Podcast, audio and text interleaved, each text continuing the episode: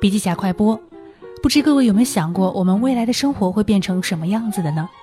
人类简史赫拉利说，人工智能是人类历史上一场非常重要的革命，在生物学上呢，也是一场非常重要的革命，会影响我们的生命和地球。他提醒我们，人工智能医生可以替代人类医生。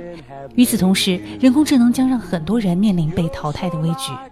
在未来的五十年内，我们会发现有一些超智能的实体可能比人类更加智能，可能呢也完全没有意识到。这会让我们想到一个非常吓人的情景，那就是世界将会变成全智能，但却没有任何的意识。